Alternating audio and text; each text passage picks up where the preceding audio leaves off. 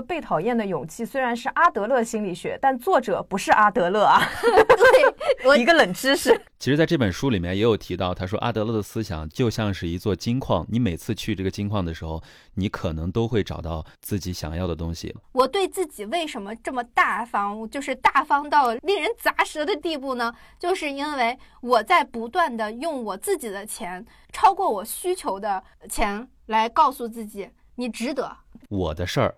你的事儿和老天的事儿，其实只要你分清楚这三件，很多事情你就能够分得非常好了。比如说，我去表扬你最近瘦了，这其实是一种带有我价值观的引导的。那当这个人某一天他变胖的时候，他就可能会有一种自我攻击。我们以前总是在讲雌竞和雄竞，这里面讲了个人竞。这个人竞的点在于无法真心祝福过的幸福的其他人。但是如果我们能够做到，你不去寻求别人的认同，你就按照我自己的意思，你去进行自我认同，把这种对人生的评判权掌握在自己手里的话，就进入到了一个人际关系的横向关系当中，也就是一种健康的关系。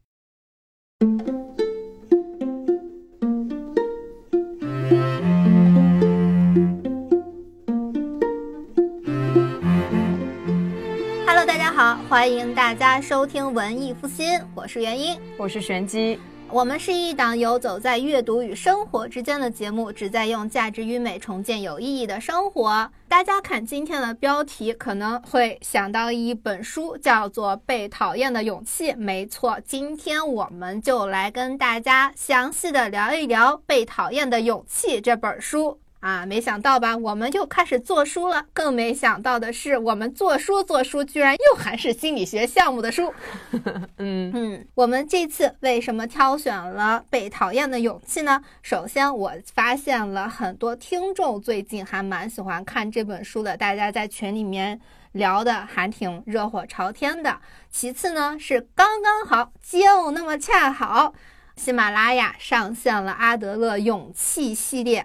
一共八册啊，包括什么被讨厌的勇气呀、幸福的勇气、不逃避的勇气啊、无畏的勇气啊，等等等等等等等等，很多很多的勇气啊，一共八册。由今天的嘉宾，我们终于又有男嘉宾了，开心。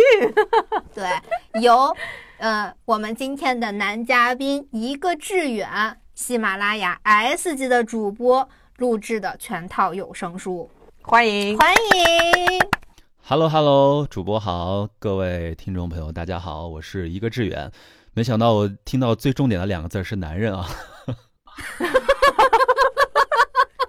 对不起，我们这个节目呀实在是太阴森了，万万没想到，哎哎，等会儿哎，好像也来过其他的男人哈，嗯，还反复来几个男人，听起来看来的不太多。啊，对，哎，主要是我们有一些嘉宾呢，就是老来老来的，那都是旧男人了。今天来了个新鲜的，声音还很好听。对对对，今天的是人家是专业级的主播啊，专业到什么程度？他不光录制有声书，在喜马拉雅有着非常大批量的书籍类的专辑，而且人家在转行做书籍类的主播之前，是真真正正的电台主播。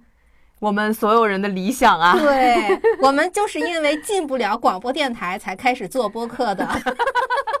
不，我觉得你们肯定是嫌工资低，不是进不了。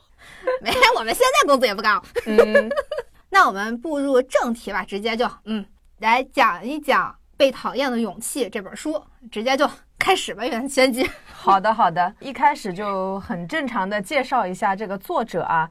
这个作者呢，我们这个被讨厌的勇气虽然是阿德勒心理学，但作者不是阿德勒啊。对，一个冷知识。对，我其实，在看这本书的时候，我都没有注意到作者是谁，直到看到今天的大纲，我才发现，打开那本书的封面啊，作者是两个日本人。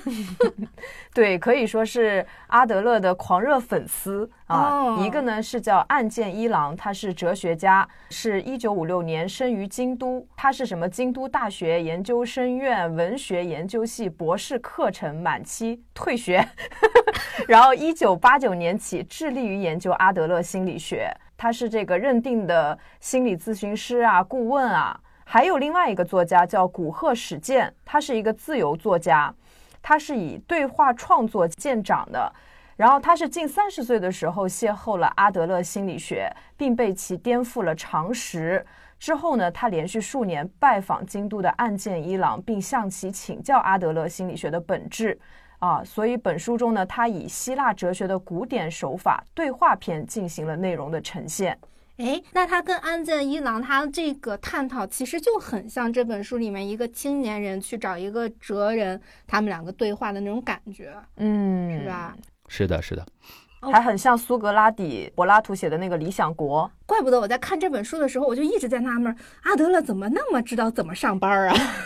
阿德勒也上过班，也打过工。嗯，那再介绍一下阿德勒吧。嗯，阿尔弗雷德·阿德勒呢，他是和弗洛伊德、荣格并称为心理学三大巨头，是奥地利精神病学家，同时也堪称为思想家和哲学家。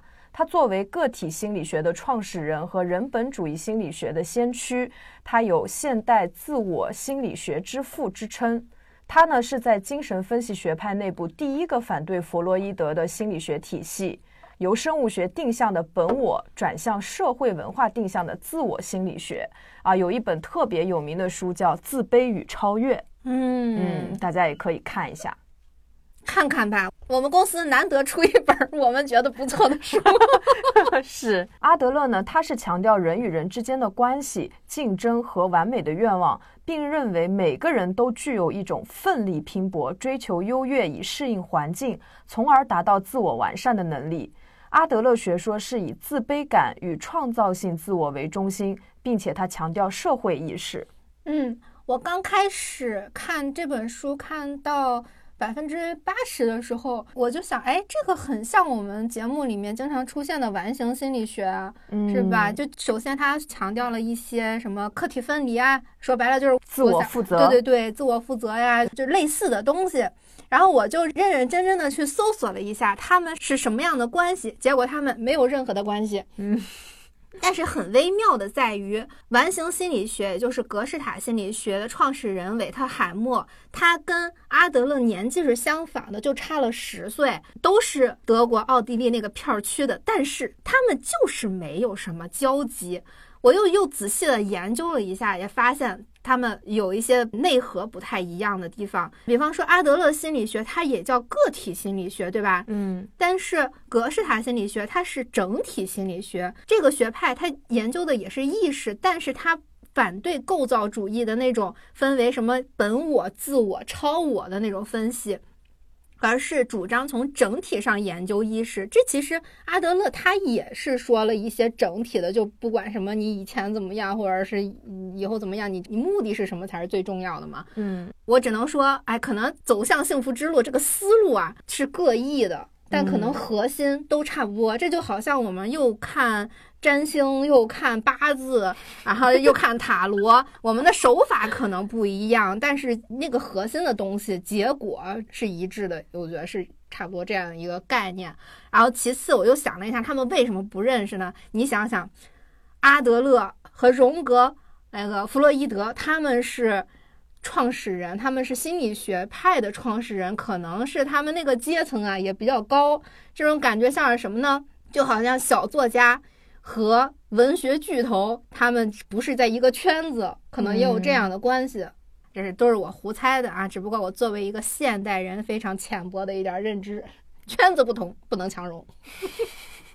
我估计阿德勒和弗洛伊德知道他们跟占星和塔罗牌是一个套路的话，一口老血得喷出来。哎，还好吧，因为荣荣格可是玄学的资深粉丝。是的，哎，你说他们仨闹崩了，会不会是跟荣格特别热爱算命有关系呢？没事就要给阿德勒算一卦，是吧？对，好，我们这几位作者啊，他们的什么爱恨情仇，我们都捋了一下，我们再来介绍介绍这本书吧。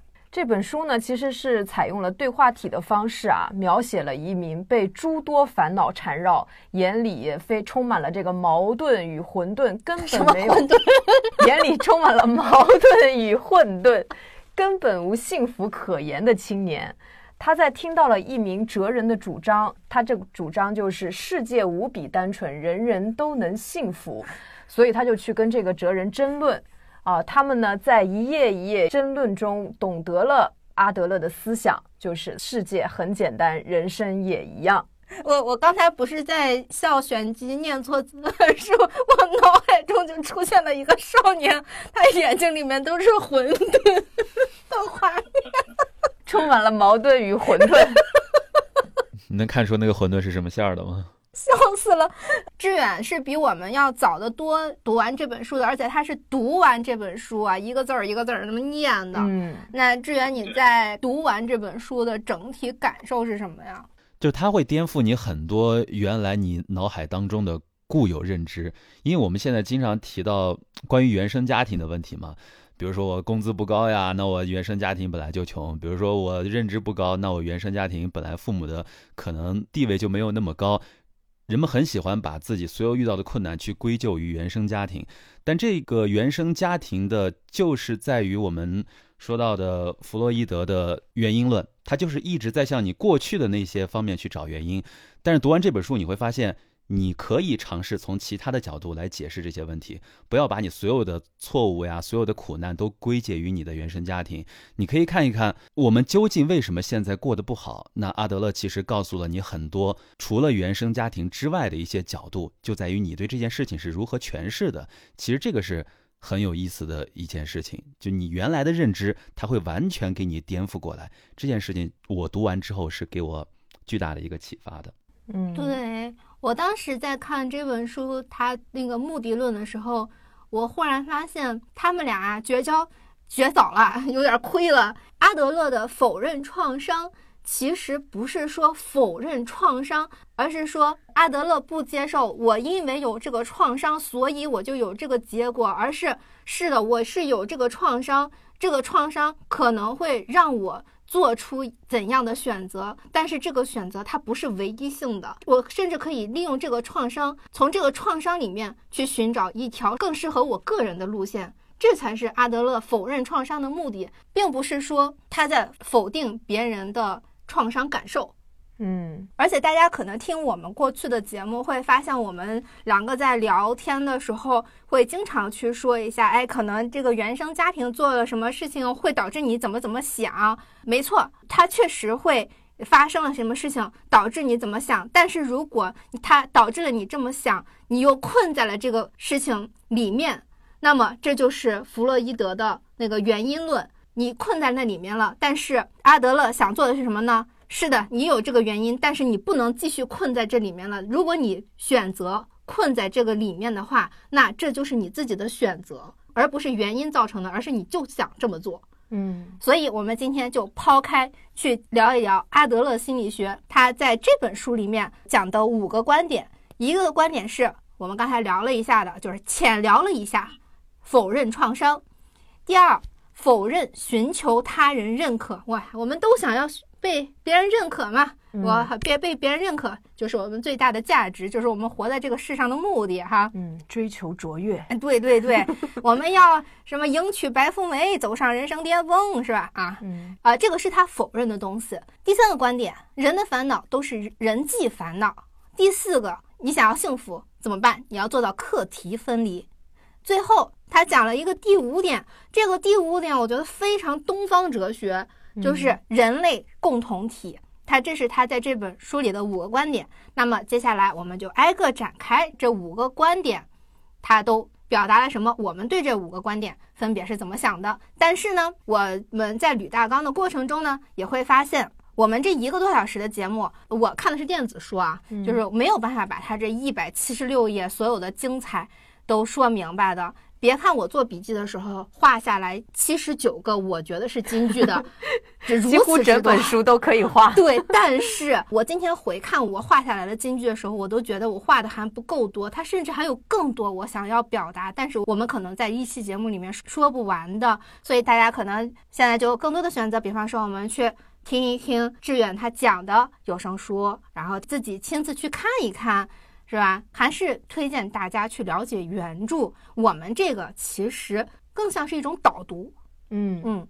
其实，在这本书里面也有提到，他说阿德勒的思想就像是一座金矿，你每次去这个金矿的时候，你可能都会找到自己想要的东西。每个人在里面找到的可能也不一样，所以真的经典拿过来反复多读，一个字一个字的去读，一定是会有收获的。对，我是几年前读过一次，然后读完的时候就会觉得，哇，我的人生被打了鸡血一样，然后就感觉有一种醍醐灌顶的那种感受，好像从中可能是隐隐约约，比如说学会了一点点课题分离，或者学会了一点点说人的烦恼都是人际关系引起的，但是还是有很多的困惑。然后这次再再看的时候，又觉得哇，再一次醍醐灌顶。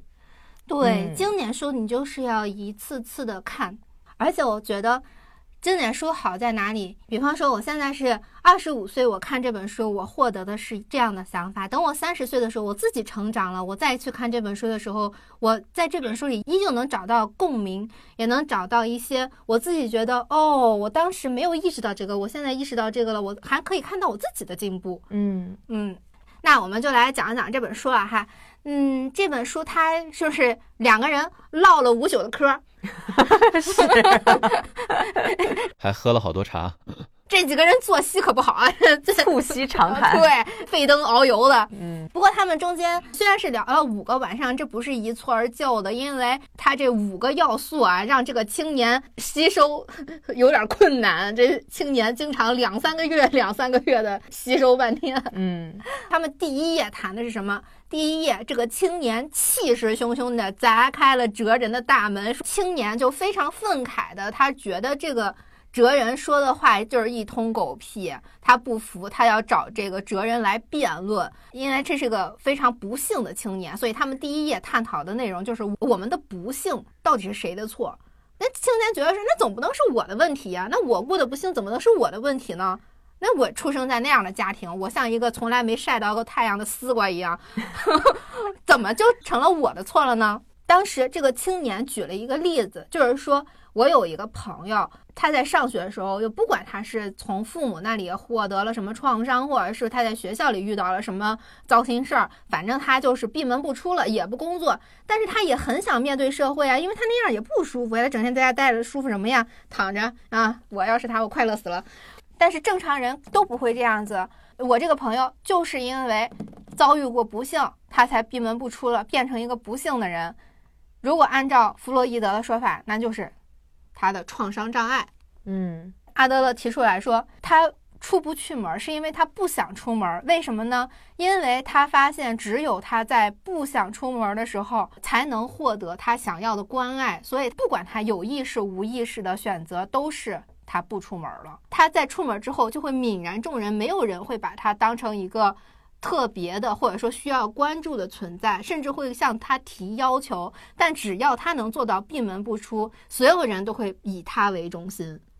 传说中的宁当鸡头不当凤尾，家里的鸡头也是鸡头啊。对，这个就是阿德勒的否定原因，肯定目的。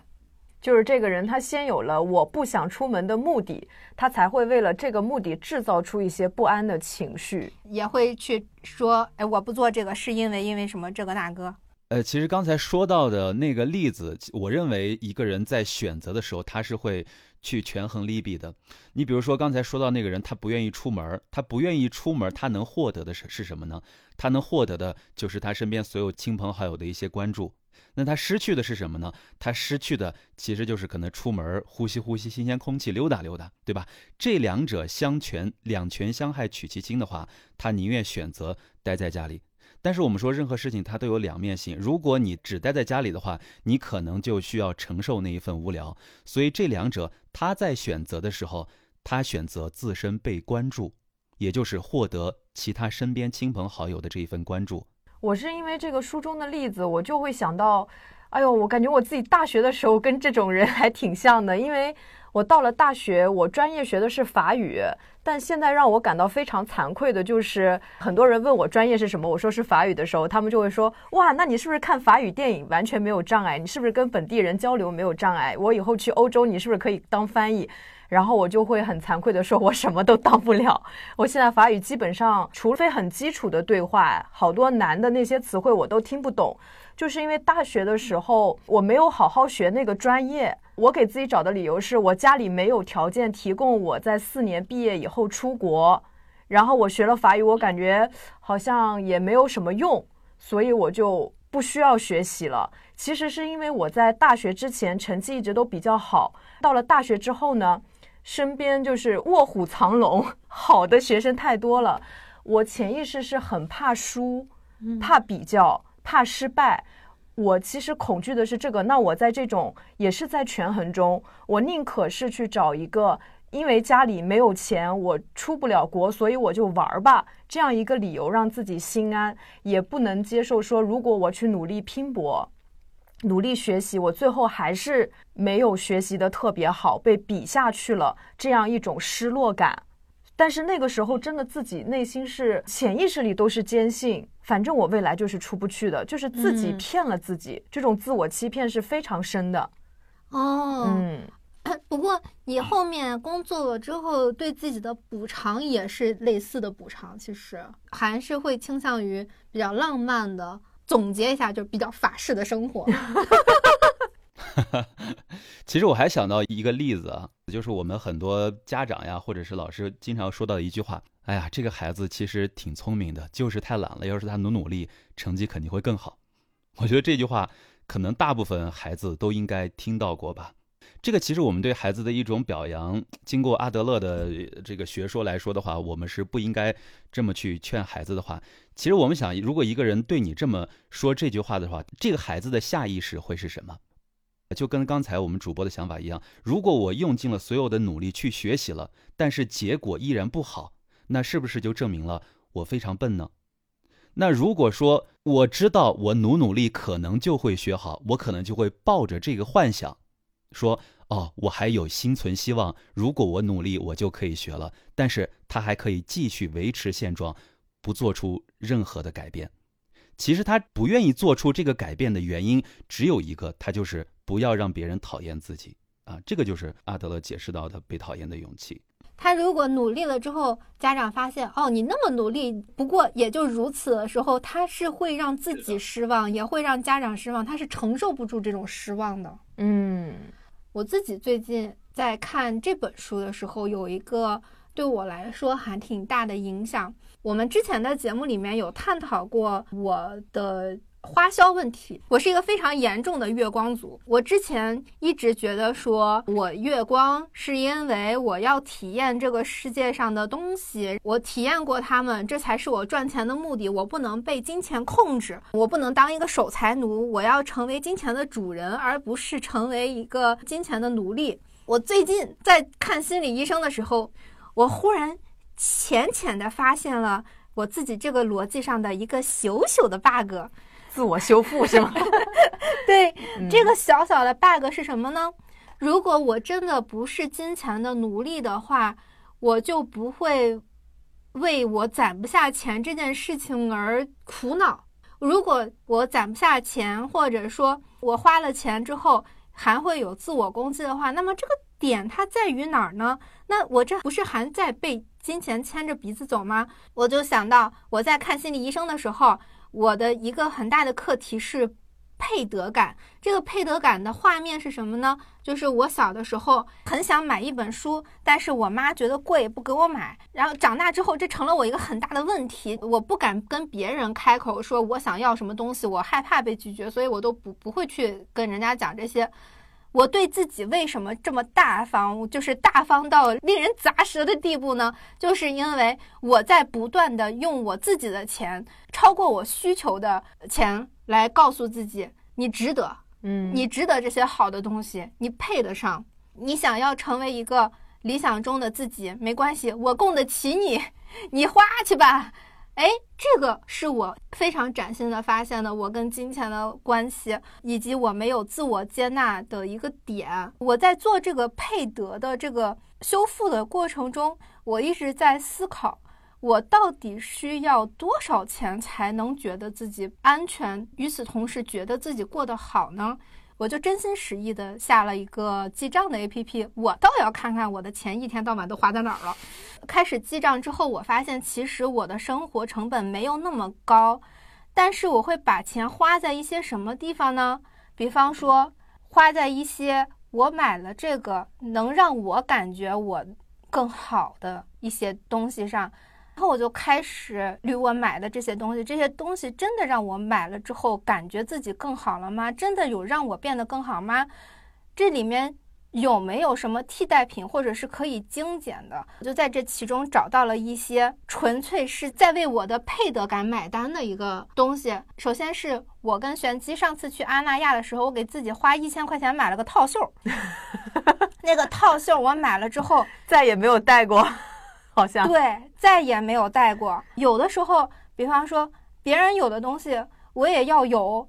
那么这些东西都分别是什么？真的是我需要的吗？而且我在整理我的思路的时候，发现我对金钱是有恐惧感的。我又想凌驾于它之上，但我心里又害怕我是支配不了它的。所以，我为什么从来不记账，不看自己赚多少钱，也不看自己花多少钱，想买什么就买什么，从来不去计算，是因为我害怕计算它的时候，我面对的那种恐惧感。那么我开始计算它之后，我才发现，过日子真的花不了那么多钱啊。尤其是当我发现我做饭一百块钱的菜可以吃八顿的时候，我。真的开始为自己每天点外卖花出去的，就是我之前是一顿外卖七十多块钱，我真的为我每顿饭花出去的这七十多块钱感到一丝莫名其妙，是吗？对，不光是莫名其妙，我甚至感觉说我花的这七十块钱，我美其名曰是我对我自己好了没有？你还是在做钱的奴隶，你在一个极端紧张和极端挥霍之间，其实这两个的核心都是一样的，就是金钱恐惧。嗯，呃，一个是攒钱攒安全感，一个是花钱花出去的安全感。那其实你还是没有克服你的课题，还是没能坦然的面对金钱。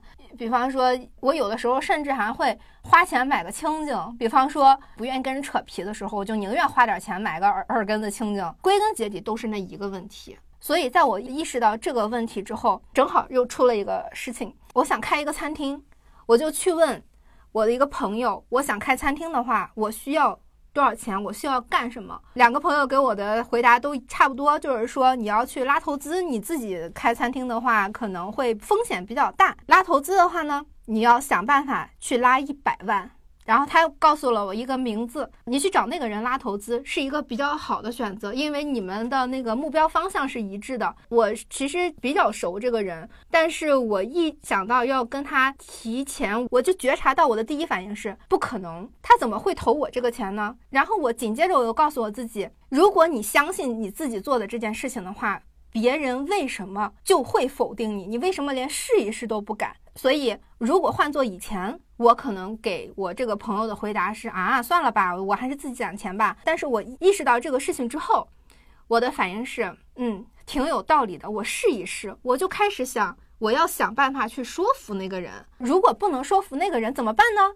我就想了 Plan B，就 OK。你们觉得这个东西是有风险的，它不是很商业化的一个东西，所以你们不投，我可以理解，因为投资是一个要回款的一个东西。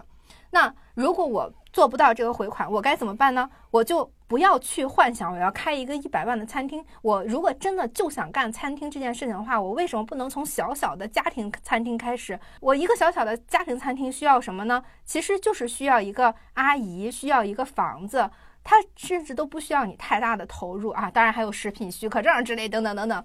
然后我就跟我另外一个做投资的朋友聊了这件事情，呃，他说，我觉得你创业的话会成功的，因为你拥有一个创业者的思路，而不是说如果我没钱我就什么都干不了。所以我觉得这是我一个人的一个很大的进步，就是开始跟我一个很大的软肋和解，就是在看了这本书之后，就是目的论嘛。我以前可能就会觉得说，啊，我害怕，我我不敢面对。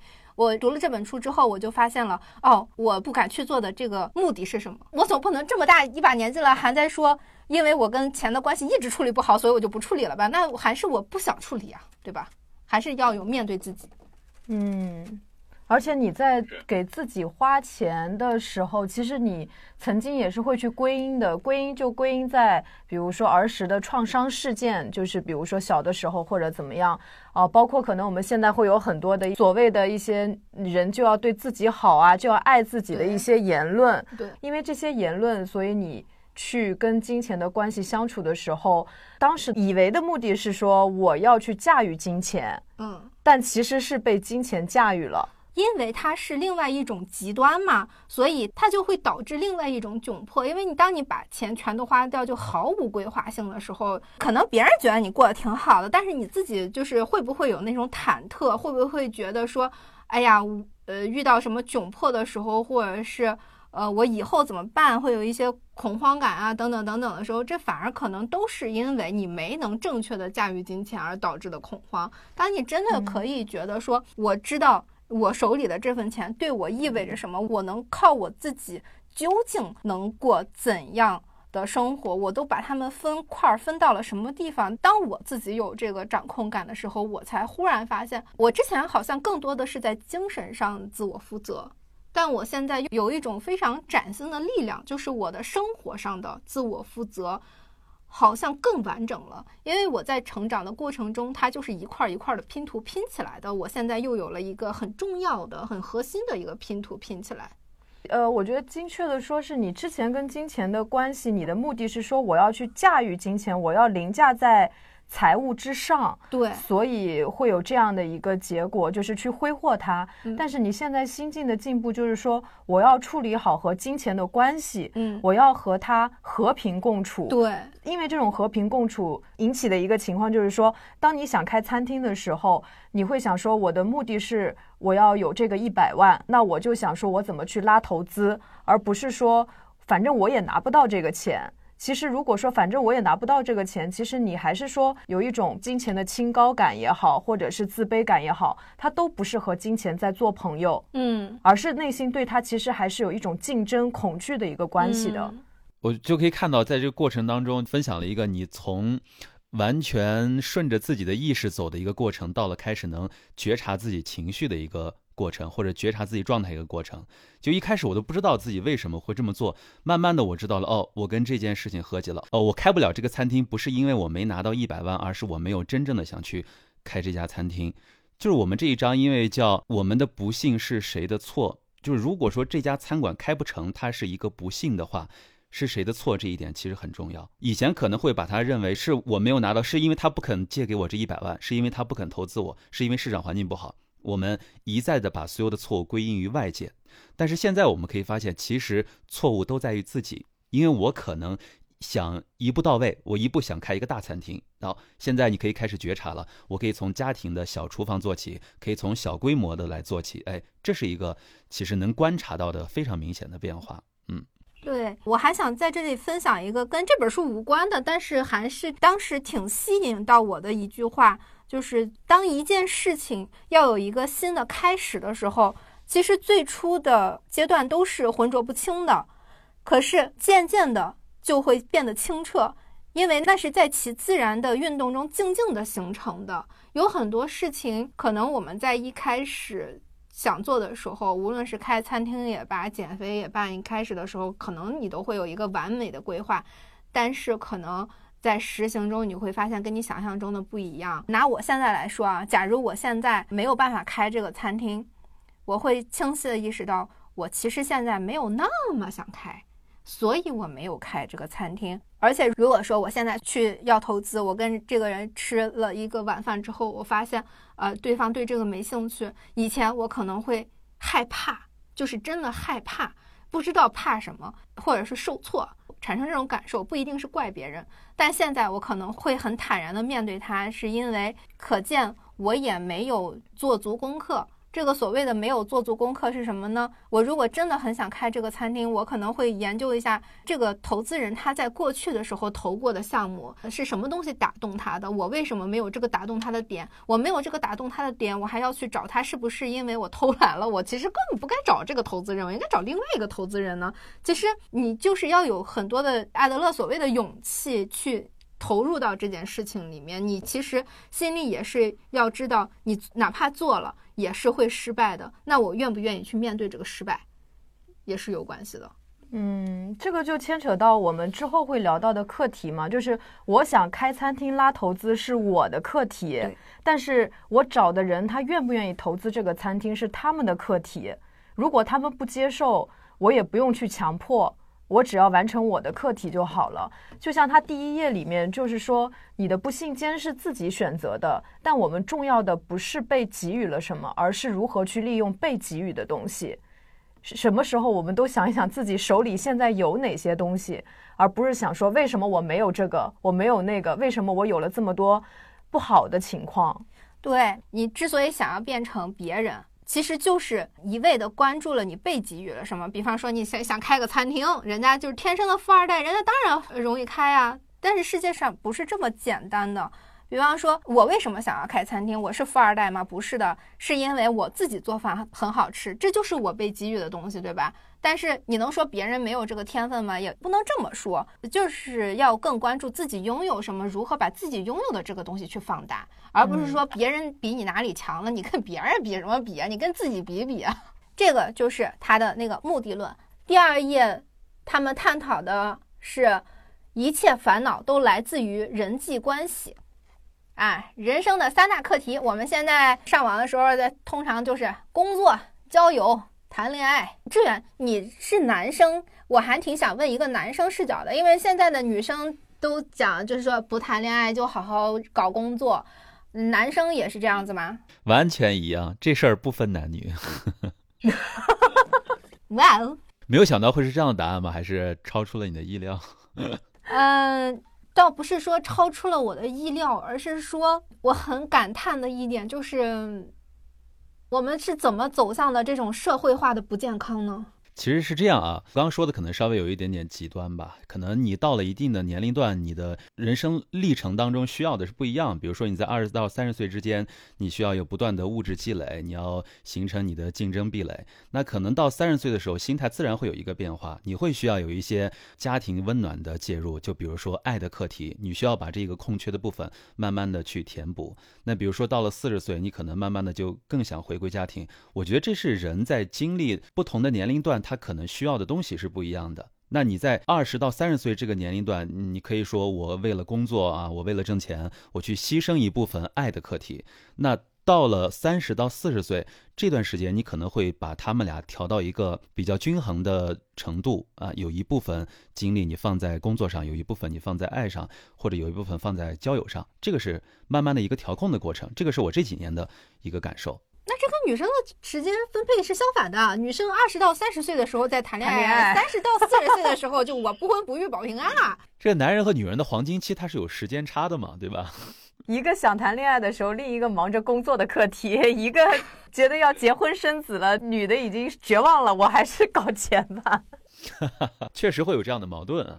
对这一章，他讲的不是就是烦恼是人际关系吗？我在看这一章之前，真的没有那么认真的注意到，说我们身边是充满着各种各样的人际关系的。而且你看，像我们在上网的时候，更多的都是在讨论个人主义，好像你一个人可以搞定所有的事情。而且我们日常也在培养自己的这个能力。但是我最近半年确实越来越感觉到。一个人的能量是非常微小的。我们无论是工作还是生活中，其实就是需要跟人各种各样的联系和碰撞，形成良好的关系。能量流动起来的时候，你所谓的收获更多，是因为你会突破自己的壁垒，发现更多的视角，然后你这个人也就更完整了。怎么说？你这个是比较积极的角度来解答人际关系。他其实这一章，我觉得他更多的讲的就是他这个不幸是来源于什么？来源于人总是想要优越，总是想要赢，总是想要比别人好。你忍不住产生跟别人的比较的时候，你这种不幸就开始了。而且因为大家都想好，就会产生彼此的控制。比如说，我觉得这个是好的，然后你又很弱，我就想要控制你，让你去实现我认为的这个好。特别像是家长对于孩子这种家庭的这种关系里面啊，或者上司对于下属，就是我今天就要达到什么样的 KPI，但是这个下属可能就觉得自自己做不到，就会有很多职场啊、交友啊、家庭啊，还有感情之间的各种各样的一些矛盾。哎，对，他这书里有一个点还挺让我觉得眼前一亮的，就是说人为什么不想去工作，为什么讨厌工作？不是在讨厌工作，而是讨厌职场里的人际关系，因为他觉得搞定职场的人际关系是很可怕的，尤其是作者是日本人嘛，日本的职场关系那那不是一般般的可怕呀。那确实，我要是日本人的话，我如果搞不定那些上下级或者是大家的那种把控不好阅读空气那种微妙的话，我也会恐惧上班。的，所以并不是上班工作本身有多么吓人，就是工作环境。对，而且这一章我特别喜欢的就是他提到那个自卑感和自卑情节，这个区分很微妙。就是他说自卑感是其实是可以让人。更加努力的健全的自卑感，不是来自于别人的比较，而是来自于理想的自己的比较。那自卑情节是什么呢？就是把这种自卑感当借口使用。书里面也是举了个例子，就是说这个哲人好像身高个子不是很高，他常年就是为这个事情自卑，可能也会因为这个事情找很多借口。又进入了一种原因论，因为我矮，所以别人看不起我，所以我找不到女孩儿。就很多现在生活中，其实对于男生而言，这个更重要。但是有一个身边的朋友就跟他讲到说，但是你个子矮，你很有亲和力啊，你没有攻击性，不会让人觉得对你有防范，这是你个子矮的一个优点。你要看看你能用这个优点去做到什么。而且我在这本书里面还发现了一些我觉得很妙的一些点，嗯，其中一个对我来说比较闪亮的是，呃，那些津津乐道甚至是夸耀自己成长中各种不幸的人。即使别人想要去安慰或者帮助他改变，他也会用你无法了解我的心情来推开的那种人。这种人其实是想要借助自己的不幸来显示自己的特别。他在干嘛？他在用自己的不幸来压制别人。我看到这个的时候，我真的是就是愣住。愣住的点在于，我小的时候真的就在用这个东西当做我自己的武器。我我是怎什么时候发现这个东西是我的武器的呢？是因为我很小的时候，我发现我的亲戚们都在说，算了，让着他点吧，他父母是离婚的。嗯，即使这个东西对我来说没有什么，你你小孩儿懂什么离不离婚呢？但是那个时候忽然发现，我如果是一个弱势群体的话，那么大家自然而然的就会对我有所谦让，或者是自然而然的就会稍微关注你一下。我能发现这一点，是因为我前段时间还正好在想这个事儿。我现在已经很少去聊这些事情了，因为我觉得这个事儿有点过于久远了。你还在跟人家说你原生家庭怎么怎么着，这也实在太烦人了吧？我就在想，哎，我是什么时候开始觉得说这个事情烦人，不值得跟人家一提的呢？但是这个想法就一闪而过，直到我看到他这个的时候，我才发现，哦，以前我需要借助这个我的不幸来成为我的一个在人群中。立刻被关注的一个对象，但是我现在不需要这个东西了，所以我才自然而然的把它放下。而且我比较不一样的一个点在于，阿德勒说的是，比方说别人想要帮助他，他也不肯改变的，他在用他这种武器。我觉得我这一点做的比较好。然后与此同时，我就感受到了我为什么不能接受那种明明知道。明明嘴上说着我好痛苦，我好想改变，然后但是你跟他说怎么怎么样，他又说哎我不行我的时候，我为什么那么有怒气值？因为我可能隐隐约约的觉得对方并没有想改变，而且在用这个东西想要获得特权，他是自卑情节。对，嗯，对我举一个特别极端的例子啊，就是为什么人们会把夸耀不幸当做一个武器？我不知道大家有没有看过一部电视剧叫《余欢水》，郭京飞演的啊，里面有一个情节特别有意思啊，就是郭京飞拿到一个诊断书的时候，告诉他他得了癌症，然后他一个月之后可能就要离开这个世界了。他在拿到这个通知书的时候，之前他对待他的同事、对待领导唯唯诺诺，那对于欠他钱的那些债主来说，他也是特别怂，不敢去要钱。对于一向刁难他的小舅子，他也是完全不敢出声，坐在一张桌子吃饭，甚至大气都不敢喘。但是当郭金飞拿到这个诊断书的时候，他想：我还有一个月我就要死了呀，我还跟你们混什么呢？你们随便讨厌我，我无所谓啊。那于是呢，他就去问他的债主要钱，各种摔东西、砸东西，把别人都快吓死了，然后把钱要回来了。对于他的小舅子对他的刁难，他也是一样。直接把家里的桌子就掀了，说你曾经什么指责我，你拿你拿着你爸妈的钱都是我们给的，怎样怎样，各种指责。对同事也是，以前的对同事们唯唯诺诺的时候，现在激烈的言辞对抗他们，说不干就不干了，你们辞把我辞了就算了。所以你看，在这个过程当中，其实他就是在拿他的不幸，也就是他得癌症这个事实来进行一个夸耀，当成了他的武器。这个就是非常典型的一个案例。哦，我之前看这个剧的时候笑死了，因为他真的全程在发疯。这个剧也真的蛮蛮好笑的，推荐大家下饭。而且我还发现了一个，在这本书里面讲了一个点，我觉得在我们的生活中还是挺普遍的，就是我们以前总是在讲雌竞和雄竞，这里面讲了个人竞。这个人竞的点在于无法真心祝福过的幸福的其他人。我是在什么场景下发现的？是在朋友圈发现的。比方说，不敢把自己的快乐发出来的人，因为他觉得没有人会真心的祝福他人。他有这样的想法的时候，是他身边真的没有愿意真心祝福他的人，还是他不能真心祝福他人？啊，我觉得这样想的人，通常也。跟别人就是一种竞争的关系，嗯，心里对别人其实是有防备、有猜忌的。但是这个猜忌或者这个防备来自于什么呢？他为什么没有办法真心的祝福他人呢？是因为他觉得他人的幸福是我的失败，或者他觉得说，如果我过得特别开心，让别人不舒服，是我的幸福，让别人觉得别人的生活很失败了，那。哎呦，你们的关系还是真是挺亲哈，就是 就是就是你的幸福跟别人的失败的具体的关系是什么呢？但是这样就产生了竞争的想法，所以才没有办法给别人祝福。但是大家的关系就仔细想一想呢。就是关你屁事儿，关我屁事儿呢？我每个月赚的工资也不给你花呀，对吧？为什么别人的幸福跟你是不是失败有关系呢？这种我觉得可能在父母那一辈儿更加常见吧。比方说催婚的，你看我同事孩子都多大了，孙子都抱孙子了，那我就没有孙子，我的人生是失败的。就好像我们现在年轻人的很大一个课题是，我们不结婚到底怎么了？这个结婚为什么是一个必选项？我有时候就在想，我们不结婚是不是因为父母觉得说你不结婚不做这个选项，就是我作为父母的失败？就我这个失败就是等于挂在我门上了，别人都贴春联，我在门上贴了大大的“失败”两个字儿。为什么？因为我的孩子不结婚。这其实也是为什么说一切烦恼都 来源于人际关系。这人际关系就不仅指同事之间、朋友的关系，也有亲友关系，还有亲子关系、亲密关系等等，都包含在内的。对，仔细想一想，这种竞争不是很可笑吗？嗯，他在跟谁竞争啊？但是很多人他就一辈子转不过这个弯来。就是青年和哲人在第二天晚上谈到一切烦恼都来自人际关系。那我们其实说了那么多，那。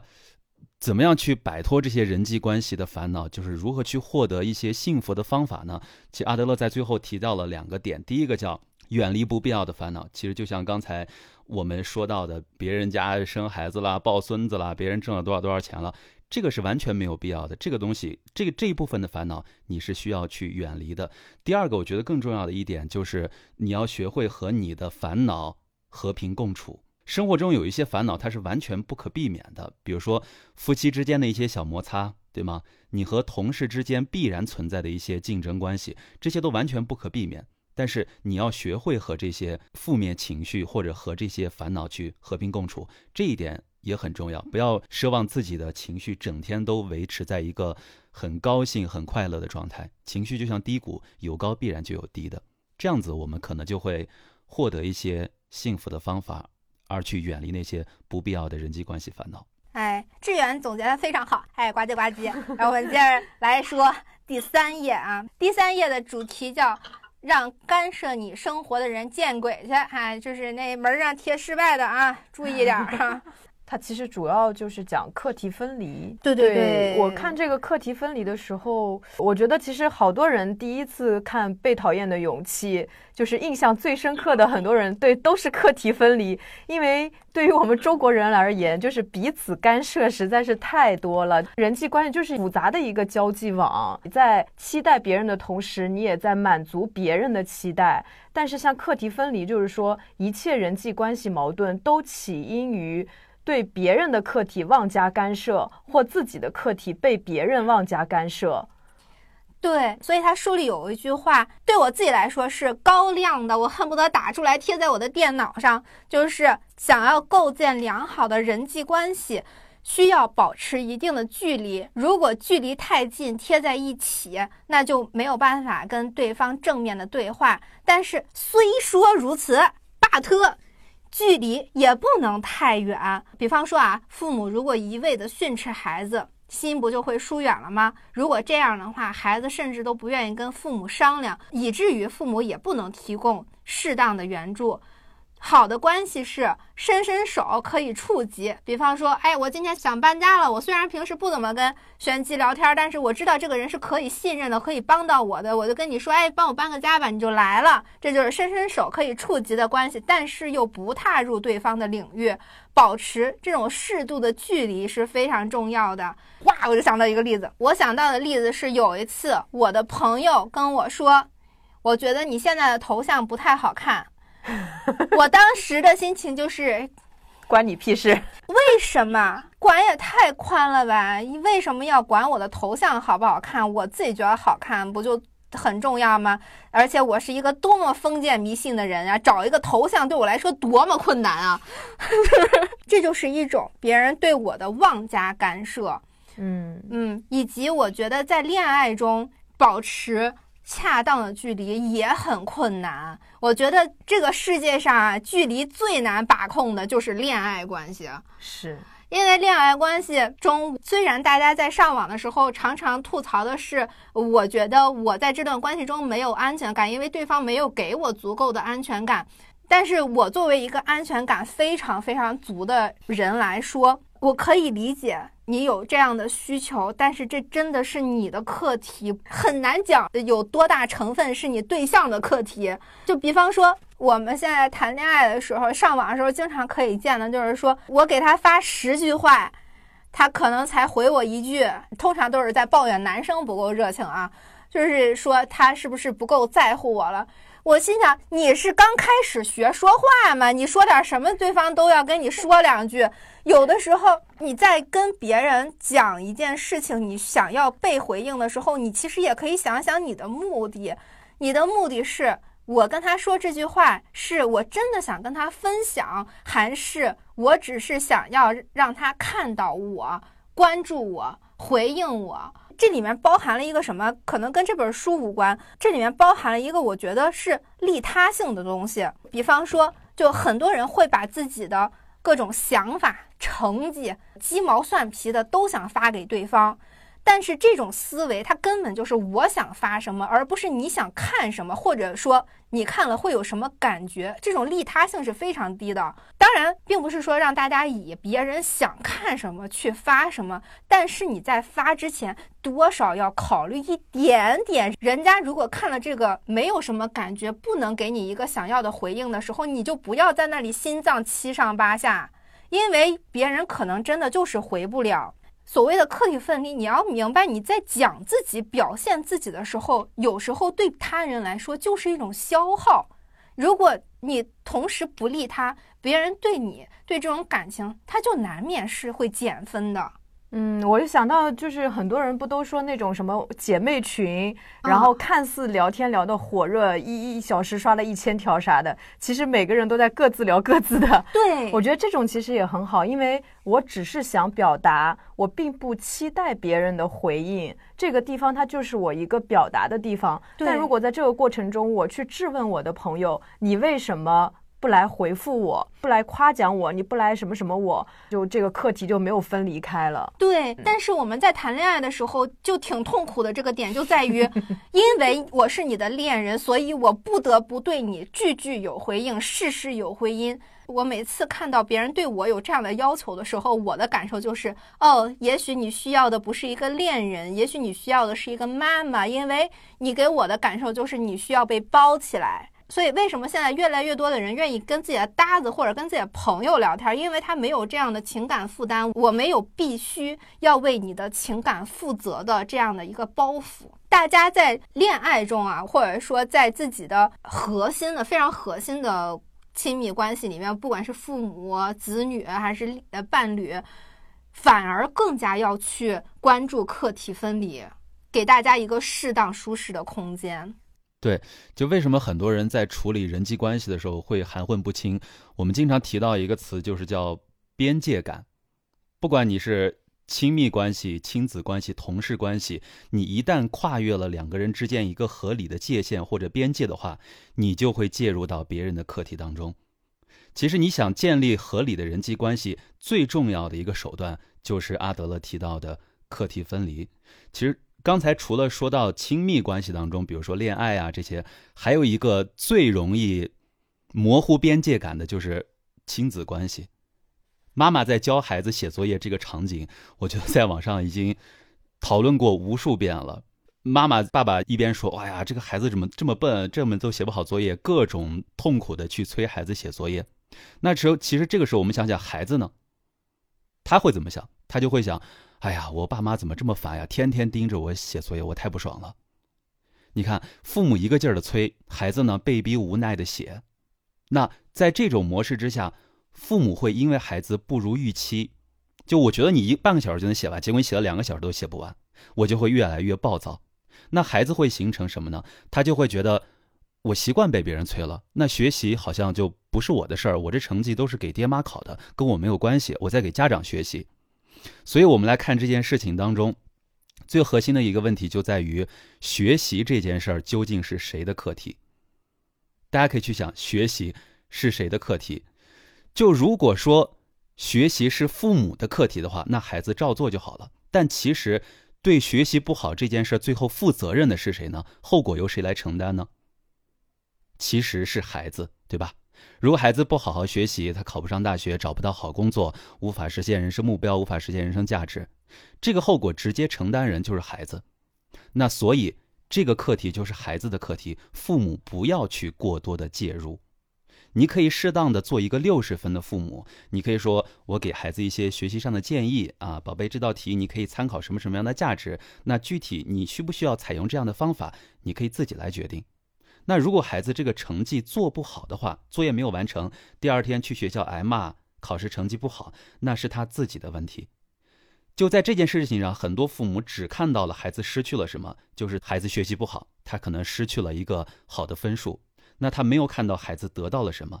其实孩子得到的是学习的自主性，以及能够自己做决定的权利。这个是课题分离当中非常重要的一件事儿。我们以前大家应该听过另外一个不是这么专业的词啊，叫“我的事儿、你的事儿和老天的事儿”。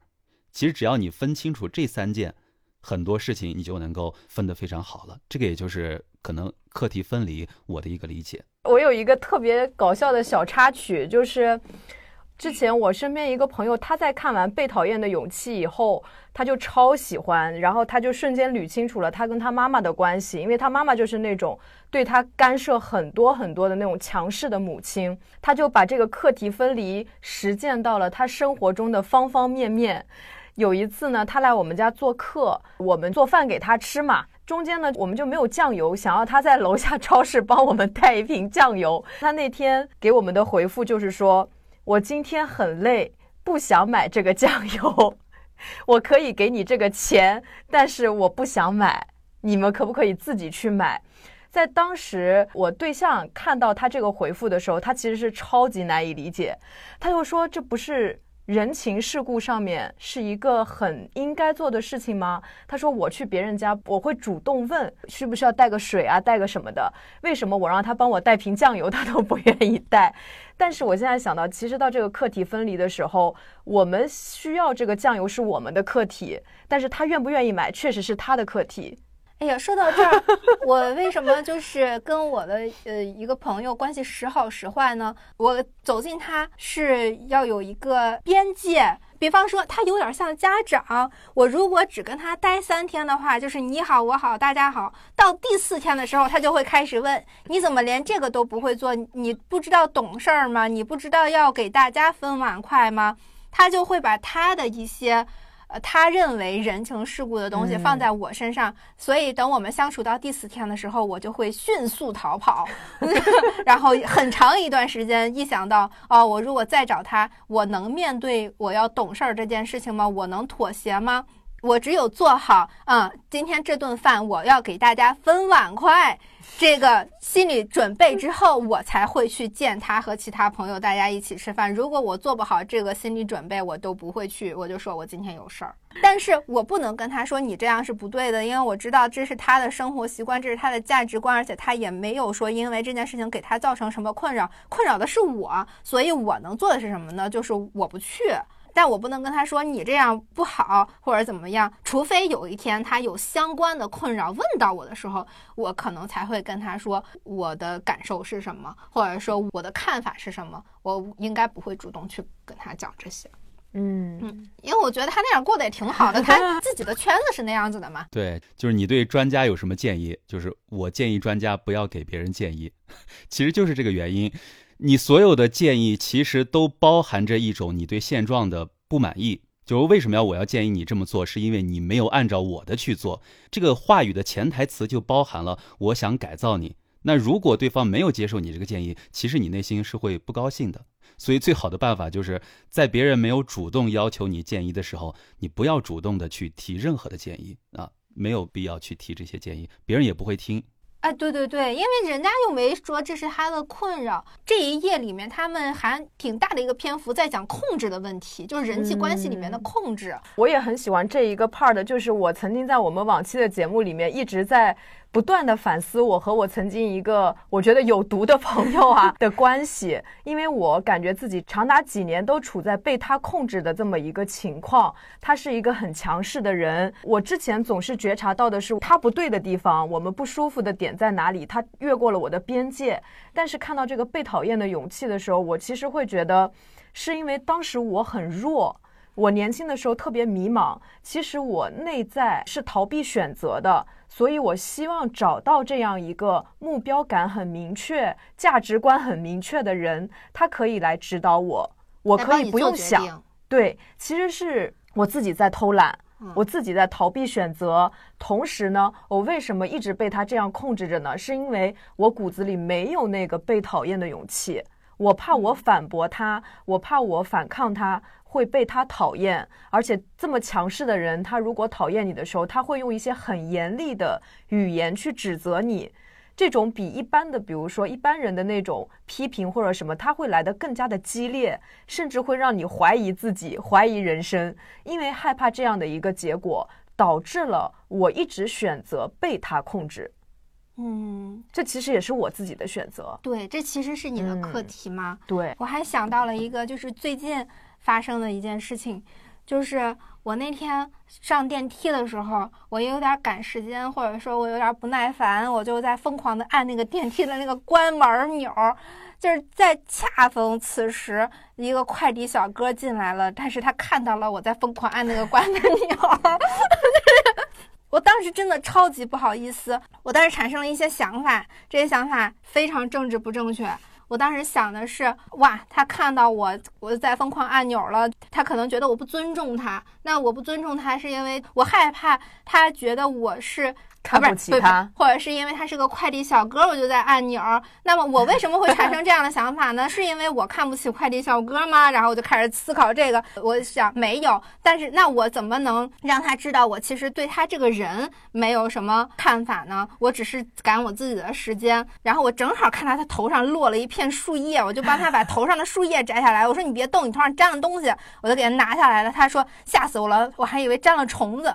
然后我给他那个摘下来之后，他其实还是挺开心的，那种一进门的那种紧张感就就是松下来了嘛。然后我就开始想，我为什么一定要让这个小哥高兴不可呢？我当时就想了一下，首先我害怕别人发现我其实不友善。我为什么害怕别人发现我不友善？明明我就是不友善的。我在解释什么？我在自证什么？就是我在开始一轮一轮的，就是在。自我剖析嘛，猛然发现我不太能接受自己是一个不友善的人，但是我明明又挺不友善的，就是也挺奇怪的哦。后来我就想，我很怕伤害别人的感情，我怕伤害到别人，等等等等。后来我就想，我为什么害怕伤害到一个快递小哥？他跟我有什么感情？我在想，哦，我可能是害怕他如果对我产生了什么就不好的想法，独居会很危险啊，等等等等的。哇，你这就那按个电梯门，就是让你产生了这么多的内耗，已经让你脑补出了三十集的电视剧了，都快。真的，对，还是悬疑片。对对对，我也不是在自我抨击吧，我就是忽然想到，你看，其实人啊，真的是想要做到一个自然而然的反应的课题分离不容易，非常难。对，因为我们几十年都形成了一个思维习惯，你可能想通过几句话或者一本书把它转变过来是非常困难的。你需要就是像刚才提到的案例当中，在生活中每一个细节的时候，你能想到，哎，以前我是这么想的，现在我可以这么想，不断的去这样转变。当形成习惯之后，你就会下意识的或者在潜意识当中去植入这种思维模式了。那我们就进入到第四页，被讨厌的勇气吧。我们刚才的例子其实已经差不多，就是有。被讨厌的勇气，只不过第三页他们讲的是课题分离，但是第四页哎讲了一个新的什么东西呢？叫共同体。我看到这个共同体的时候，我就想到了前些年的时候在呼吁共同体啊，什么人类共同体什么的。我之前面对这个呼吁的时候，还在想他们在呼吁什么，现在想想原来是在呼吁阿德勒心理学呀，是一回事儿吗？确定吗？怎么说？为什么他在前面强调课题分离的同时，又要说共同体呢？这个可能如果完全没有接触过心理学，或者说他的入门书籍是这本书的话，他可能会有点懵。就是共同体，感觉是阿德勒心理学里面非常关键的一个概念，甚至你可以说它是一个核心的。观念，因为我们刚才提到的所有例子，包括人际关系啊，包括课题分离啊，它其实都是在人处于竞争关系当中，所以才产生的。就是为什么人际关系的烦恼，就是因为你挣的比我多，你家的房子比我家房子大，你有孙子我没孙子，对吧？这所有的一切都在产生竞争。那怎么样去战胜这种想要比较、想要竞争的本能？把我们原本就视为敌人的那些人，把他们当成伙伴。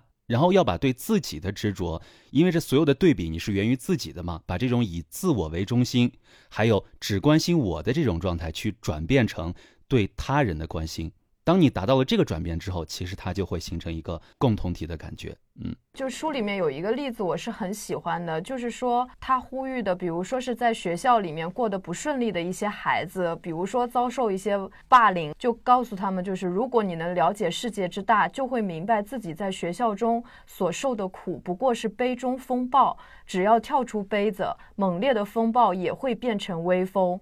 其实是这种共同体是能让人在更广阔的天地里面找到自己的位置，在人际关系看不到出口的时候候，你首先要考虑的是倾听更大共同体的声音这一原则。我觉得这对于我们现在社会里面一些，比如说常年处于一段不健康关系里面，他可以上网去求助，或者是说，呃，少数群体啊，他可以也是去找到更多的同类的人。或者是说像这种被霸凌的，看到更广阔的世界的时候，就不会去那么扩大自己的那个伤口了。对我们身边有一个非常典型的例子，就是我们的实习生。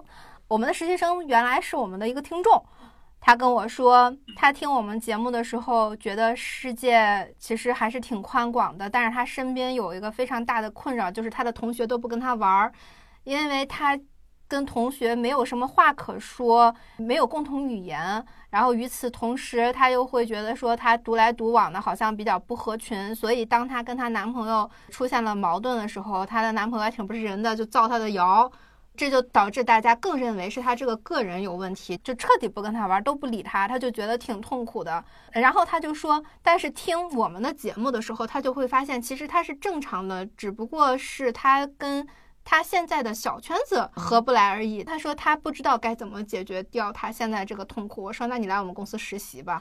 我说你来我们公司实习，找到一些真正能跟你现阶段合得来的朋友。他为什么跟他学校的朋友合不来呢？是因为他比较早熟，或者说他已经社会化了，他确实不太关注他同龄人在关注的一些东西，他可能真的就是更关注工作人关注的那些东西，所以他当然跟他的同龄人没话说。所以你看他现在也是天天快快乐乐的。与此同时，比方说还有一些小孩儿，他可能觉得说，哎，我学英语有什么用啊？反正我也用不上。但如果真的他去见识这个世界什么的，可能他就会觉得说，哦，我确实是目光比较短浅，就是目光放大，可能就什么事儿都不是事儿了。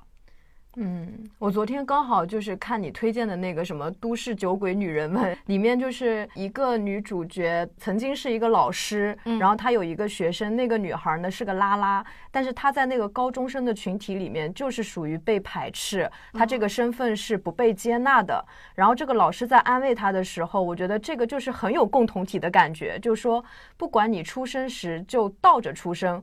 或者是某一天突然倒着走的，只要你认为这是你的前方，那这就是前方，你往前走就对了，不要管别人怎么说。我觉得在这个时候，其实他如果在学生的群体里面，大家都不接纳他，但是他认识了这个老师，他跟老师说出了自己的身份，他就找到了自己的共同体。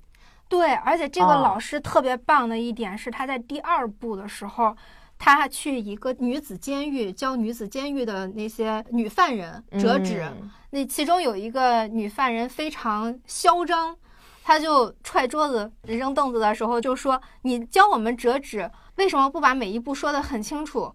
我这纸折着折着都坏了，你为什么要来教我们折纸呢？你不就是在暗自讽刺我们？就像纸一样，只要一次折不对，整个人生不就完了吗？好敏感，对，非常非常敏感。那个老师跟他说。”可是你是纸吗？然后那个女生当时就愣住了，我当时也愣住了。是啊，我们是人啊，又不是纸啊，又不是说犯了一次错误，整个人生就都完了。我也是在他跟这个女孩的对话中感到了一种共同体，因为我们正常的来说，可能像面对犯人，他犯人他自己就会敏感的这些点，恰恰是因为他知道其他人都是在敏感他这些东西，你是犯过错的人。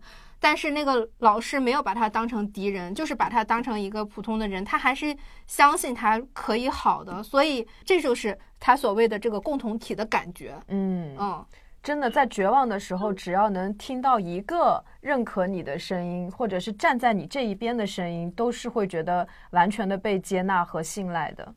对，其实我要说一个点就是。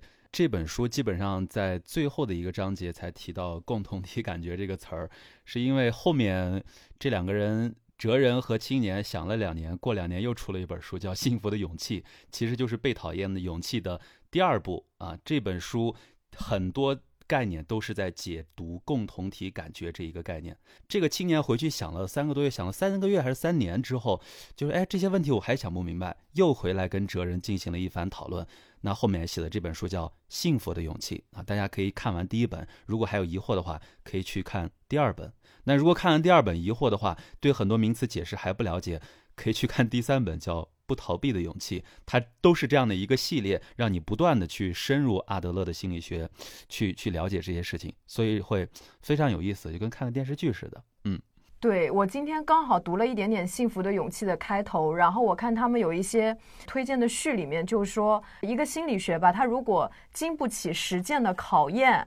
那这个心理学它就是有问题的，所以为什么这个系列它可以一直出一直出？因为这个青年他去实践了，然后他遇到了很多很多的问题，他又一次找回这个哲人去反馈他遇到的问题，去提出质疑，然后哲人再进行更细节的一些解读。我觉得真的对我们的人生有很多的指导意义。嗯嗯。他们第五页讲的是认真的人生，就是活在当下嘛。但是这个地方我其实个人不是特别想展开了，因为我觉得这个东西在节目里说了八千遍了，我已经说累了。是对什么自我接纳呀、他者信赖呀、他者贡献啊，你们自己去听志远讲吧，好吗？但是我跟玄机有一个点，一个微微的点，想要探讨一下。呃，我们最后就探讨一个这个点，就是这本书里面在最后的时候。后讲了一个地方是说他否定表扬这个行为，我的看法是这样的：哲人说就是表扬他人是一种控制，我在某种程度上认同。我为什么认同呢？是因为我在刷小红书或者刷一些啊，我抖音啊什么这些东西的时候，我们常常看到的一种视频是什么呢？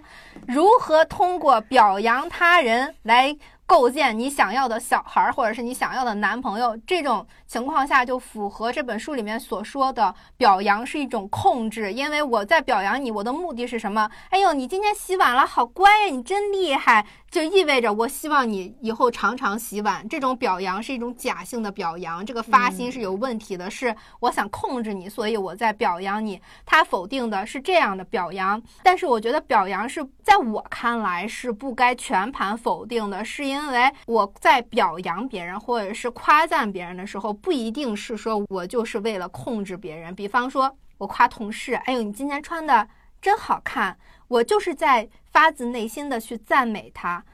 也许这叫赞美，不叫表扬，就是觉得她很漂亮。我希望表达我对她的欣赏和认可，或者我们就留一个课外题吧，让大家一起来思考。因为他这里面讲到的，其实他提到的一个概念是横向关系，就是阿德勒心理学是反对一切纵向关系的。他提倡把所有人际关系都看成横向关系，既不表扬也不批评。那基于横向关系的援助就叫做鼓励。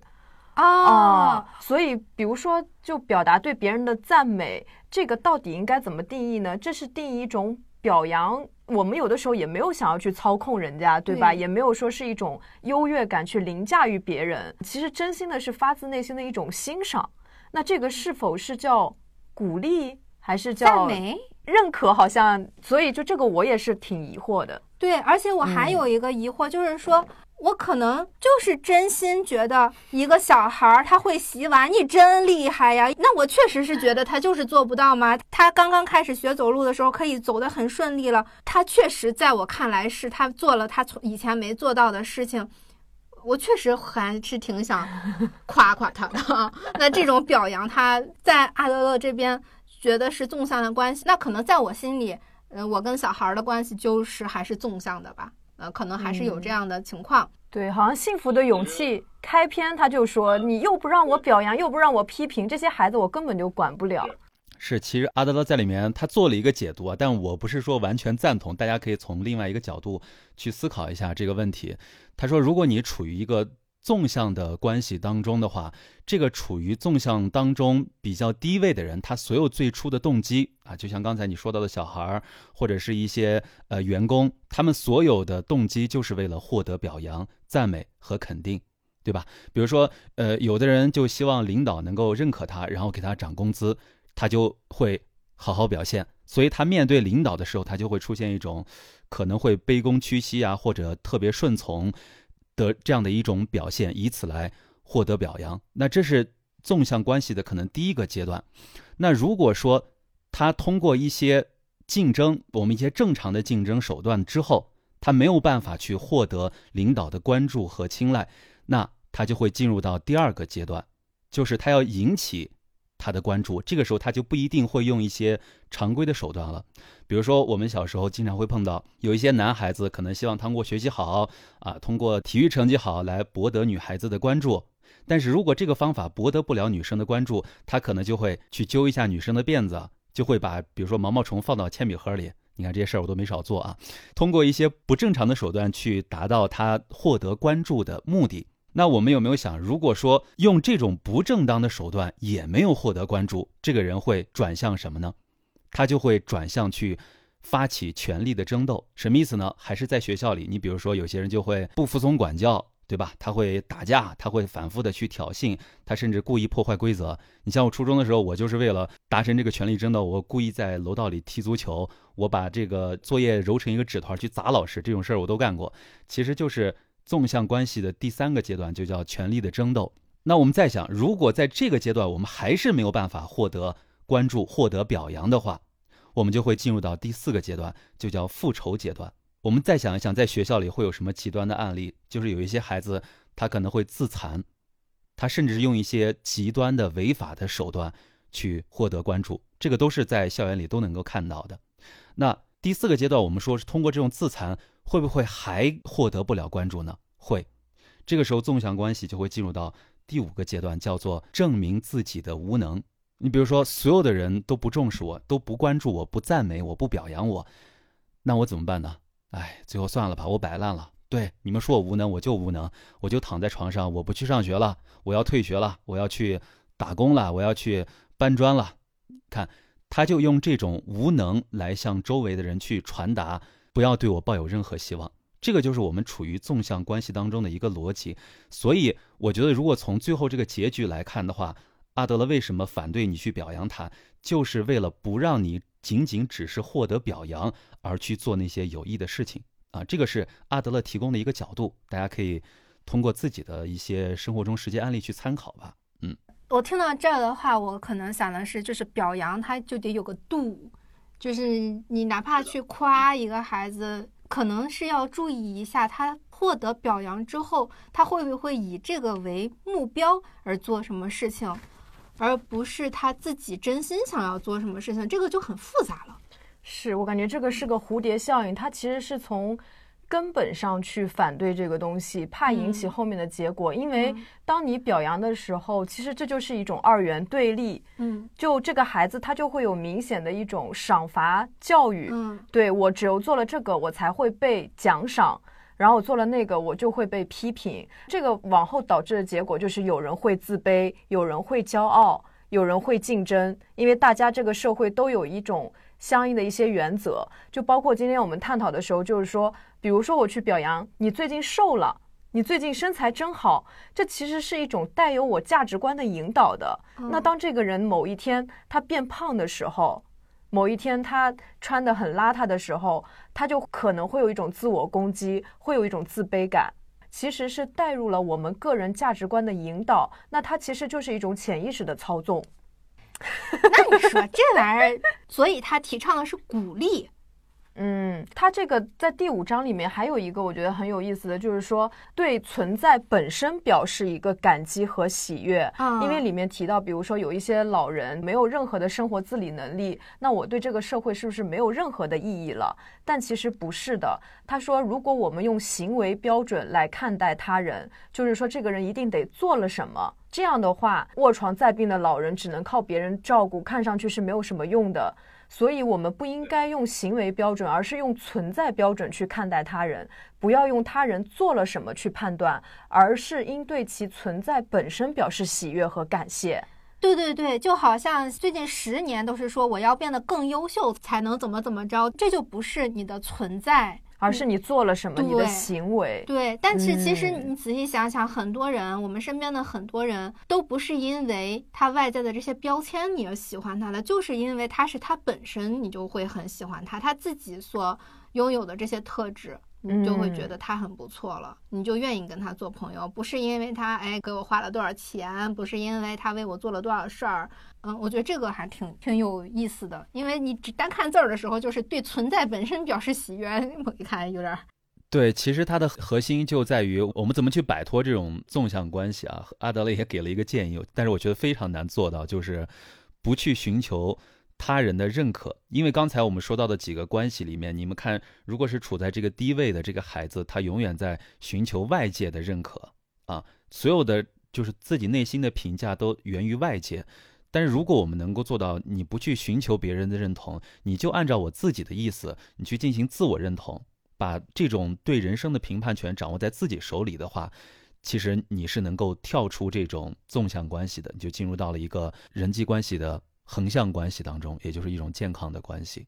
哦，我懂了，我懂了。就比方说，一个小孩他刚开始学会走路的时候，你觉得他很棒，但是你不要跟他说：“哇，你这个事情做得很棒。”你可以问他：“哎，你今天走路的感觉和昨天的感觉有什么不一样吗？”或者是你就先问他的感受，因为我想起来，就山本耀司说的一句话是什么？人是通过跟外界的碰撞反弹回来，才知道什么是自己的。我们不表扬他，是因为我们不。评价他这件事情做的对或者不对，我们是要鼓励他在发生这件事情的时候，如何发现他的自我。就打比方说，一个小孩儿他自己往垃圾桶里扔了纸尿裤，如果是按表扬的逻辑的话，就是哇，你真好，你真棒，你把纸尿裤扔到垃圾桶里了，你自己扔的，我觉得你真厉害，我觉得你真厉害，那小孩儿可能就会。觉得说，哦，我要让别人觉得我很厉害，所以我天天扔纸尿裤。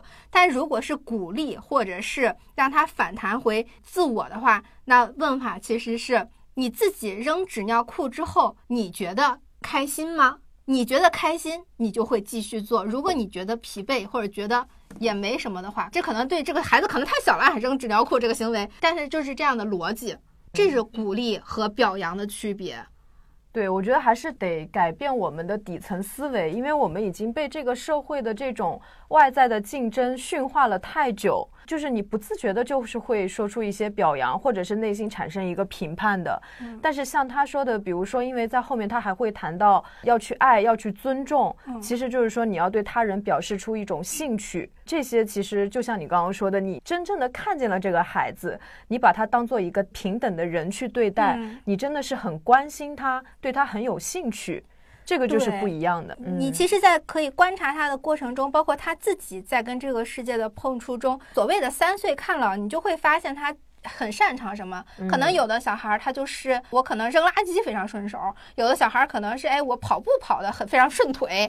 其实这个时候就已经能慢慢的在建立他的自我了。但是表扬的话，就会是成为我觉得这样的小孩更好，你要成为这样的小孩，而不是因材施教了。嗯嗯，大概是这样的区别吧，我觉得。哎，那我们今天关于这本书的浅浅的分享就到这里，希望大家去关注一下《被讨厌的勇气》这个勇气的系列。